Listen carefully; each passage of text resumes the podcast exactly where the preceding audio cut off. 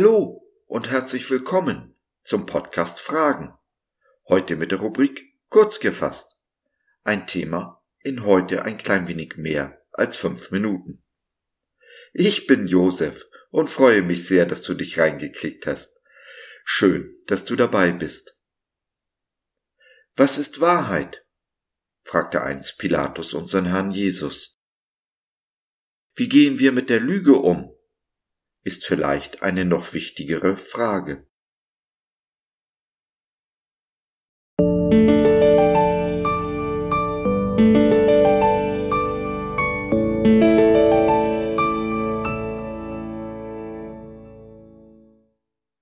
Ein Fels in der Brandung. Steht der Tropfen, höhlt den Stein. Denn wo ist ein Gott außer dem Herrn, oder ein Fels außer unserem Gott. Psalm 18, Vers 32. So oft wird in der Bibel, besonders in den Psalmen, unser Gott mit einem Fels verglichen. Er ist der wahre Fels in der Brandung. Nicht irgendeine Versicherung, auch dann nicht, wenn sie dies in ihrer Werbung fälschlicherweise behauptet. Unser Bild zeigt so einen Fels in der Brandung kannst du sehen, wie ausgehöhlt er mehrseitig ist, da, wo Tag und Nacht die Wellen anbrannten? Ja, steht der Tropfen, höhlt den Stein. Natürlich macht unserem Gott die Brandung des Meeres nichts aus. So wie in der Bibel der Fels für Gott steht, so steht das Meer für die Völker, die Nationen, die Welt. So oft hat die Welt unseren Gott schon für tot erklärt und tut dies heute noch mit aller Vehemenz. Doch unser Gott lebt. Er ist der einzige Gott, der lebt, im Gegensatz zu allen Götzen der Nationen. Aber der Fels, Gott, kann in unseren Köpfen Schaden nehmen durch die Brandung der Welt, durch die stete und monotone Wiederholung ihrer Lügen. Hm, genauso funktioniert Werbung, indem sie uns ständig eine monotone Botschaft einhämmert. Die Lügen der Werbung sind leicht zu durchschauen. Warum gelingt uns dies mit den Lügen der Welt nicht? Widersprechen wir den Lügen nicht, hüllt die Brandung langsam aber sicher den Fels in unseren Köpfen aus. Der Glaube, die Liebe werden stetig ein kleines Stück schwächer, das Vertrauen schwindet, langsam aber sicher. Ja, gegen Lügengebilde muss man aktiv gegen angehen. Der Feind baut sonst Festungen und Bollwerke in unseren Köpfen. Der Fels wird langsam ausgehöhlt. Die Lügen nehmen seinen Platz ein. Das ist der Kampf, den wir führen, den wir führen müssen, wollen wir unseren Glauben bewahren. Und die Lügen des Feindes und die der Welt sind so subtil, sie hören sich so gut an, weil sie auch immer ein Körnchen Wahrheit enthalten und zum Teil sogar von den Kanzeln gepredigt werden. Wir brauchen den Geist und durch Gebrauch geübte Sinne, um Lüge von Wahrheit unterscheiden zu können.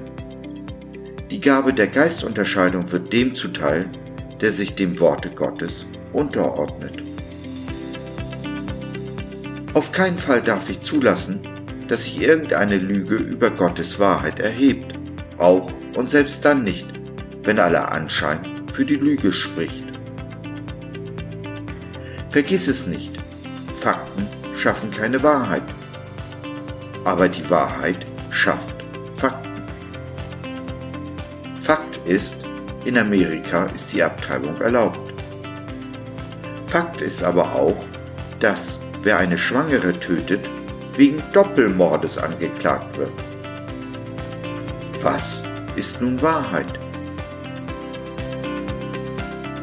Was wir dabei auf keinen Fall auch nicht vergessen dürfen, ist, dass wir nicht gegen Menschen kämpfen, so irregeführt sie auch sein mögen. Ein Mensch ist niemals unser Gegner. Die satanischen Mächte, der Zeitgeist, die dahinter stehen, sind unsere Gegner. Widersprechen allein hilft also nicht. Es braucht auch das Gebet, indem wir die Wahrheit aussprechen und unserem Gott danken, ihn loben und preisen. Und wir müssen natürlich die Wahrheit kennen, um sie von der Lüge unterscheiden zu können. Jesus ist die Wahrheit. Sein Wort ist immer wahr, auch wenn alle Welt etwas anderes behauptet. Daran halten wir in aller geistlichen Sturheit fest. Darauf bauen wir, denn der Fels, das Fundament, ist Jesus.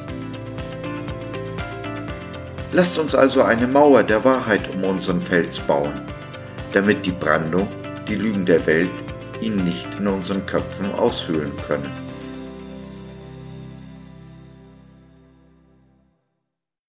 Wenn du es satt hast, von den Lügen dieser Welt in die Irre geführt zu werden, du genug hast von den Fake News und Verschwörungstheorien, wenn du die Wahrheit schmecken möchtest, unseren Herrn Jesus Christus, dann nimm doch Kontakt mit uns auf oder nutze unser Info- und Seelsorgetelefon www.gott.biz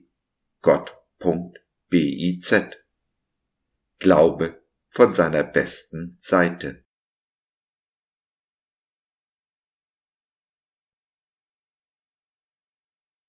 So, das war's für heute. Danke für deine Zeit. Wir freuen uns, dass du dabei warst und hoffen, wir konnten deinen Geist ein wenig anregen. Wenn du in unsere Community Jesus at Home reinschnuppern möchtest, Fragen, Anregungen und oder Kritik hast, dann besuch uns doch im Web www.gott.biz.